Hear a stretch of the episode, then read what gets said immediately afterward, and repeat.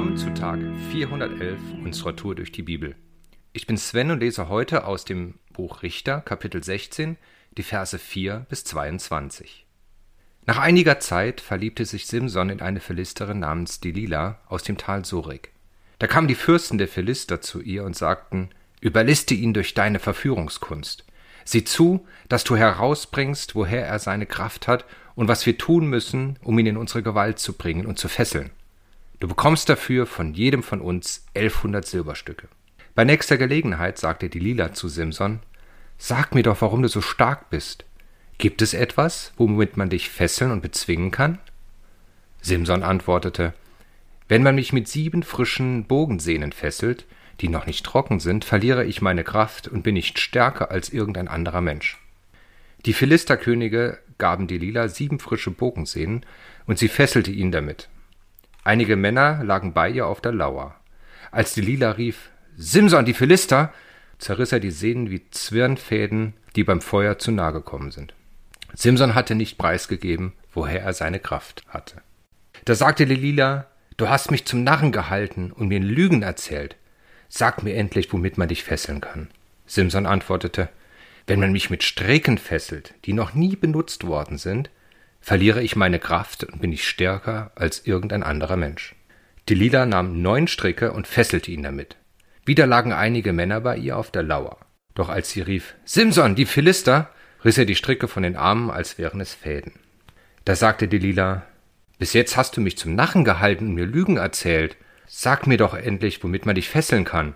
Er antwortete, wenn du meine sieben Zöpfe in das Gewebe auf deinem Webstuhl verwebst. Die Lila machte das und schlug seine Zöpfe mit dem Weberkamm fest. Dann rief sie, Simson, die Philister! Da fuhr er aus dem Schlaf hoch und riss das ganze Gewebe samt dem Weberbaum heraus. Darauf sagte die Lila, Wie kannst du behaupten, mich zu lieben, wenn du mir kein Vertrauen schenkst? Dreimal hast du mich zum Narren gehalten und mir nicht verraten, woher deine große Kraft kommt. Täglich setzte sie ihm mit ihren Vorwürfen zu und quälte ihn so, dass ihm das ganze Leben verleidet war. Da verriet er ihr sein Geheimnis und erzählte ihr, noch nie in meinem Leben sind mir die Haare geschnitten worden. Seit meiner Geburt bin ich dem Herrn geweiht. Wenn man mir die Haare abschneidet, verliere ich meine Kraft und bin nicht stärker als irgendein anderer Mensch. Delila merkte, dass er ihr diesmal die Wahrheit gesagt hatte. Sie ließ den Philisterfürsten ausrichten, diesmal müsste er selbst kommen. Er hat mir alles verraten. Die Fürsten kamen und brachten das versprochene Geld mit. Delila ließ Simson in ihrem Schoß einschlafen und rief einen von den Philistern, damit er ihm die sieben Haarzöpfe abschnitt. So hatte sie endlich erreicht, dass seine Kraft ihn verließ. Dann rief sie Simson, die Philister. Simson fuhr aus dem Schlaf hoch und dachte, ich schaffe das genauso wie bisher, ich werde alle Fesseln abschützen. Er wusste nicht, dass der Herr ihn verlassen hatte. Die Philister überwältigten ihn, stachen ihm die Augen aus und brachten ihn ins Gefängnis nach Gaza. Sie legten ihm bronzene Ketten an, und er musste im Gefängnis die Mühle drehen. Aber sein Haar, das sie ihm geschnitten hatten, begann wieder zu wachsen. Ich war nicht schon mal vor. Heute wird es etwas ernster. Es geht um Versuchung, Verlockung und Anfechtung, um den Kampf Gut gegen Böse, Gott gegen Teufel. Die Philister sind Feinde Israels und erklärte Gegner von Simson. Trotzdem sucht Simson immer wieder den Kontakt, insbesondere zu den Frauen der Philister. Die scheinen eine besondere Anziehungskraft zu haben. Nun gut, jeder hat ein Thema, das ihn besonders anreizt. Simson baut hier eine echte, intime Beziehung zu Delilah auf und beginnt damit ein Spiel mit dem Feuer. Er hat durch Gott eine besondere Kraft bekommen, die damit zusammenhängt, dass ihm die Haare nicht geschnitten werden. Eigentlich eine ganz einfache Einschränkung. Simson weiß darum und ist sich seiner Unbesiegbarkeit zu sicher. Wir als Christen haben einen Feind, Satan und seine Schergen. In unserem Kapitel von heute übernimmt diese Rolle Delilah.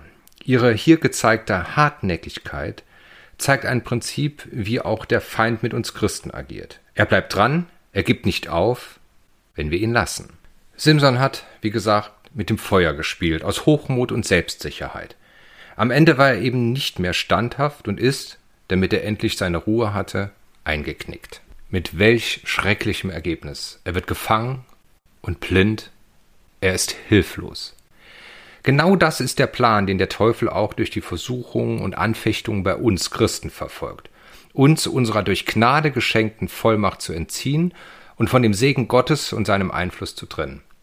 Ganz klar, wir haben Vollmacht, über die dunklen Mächte zu herrschen, aber wir sollten auch und besonders als Christen deren Macht nicht unterschätzen.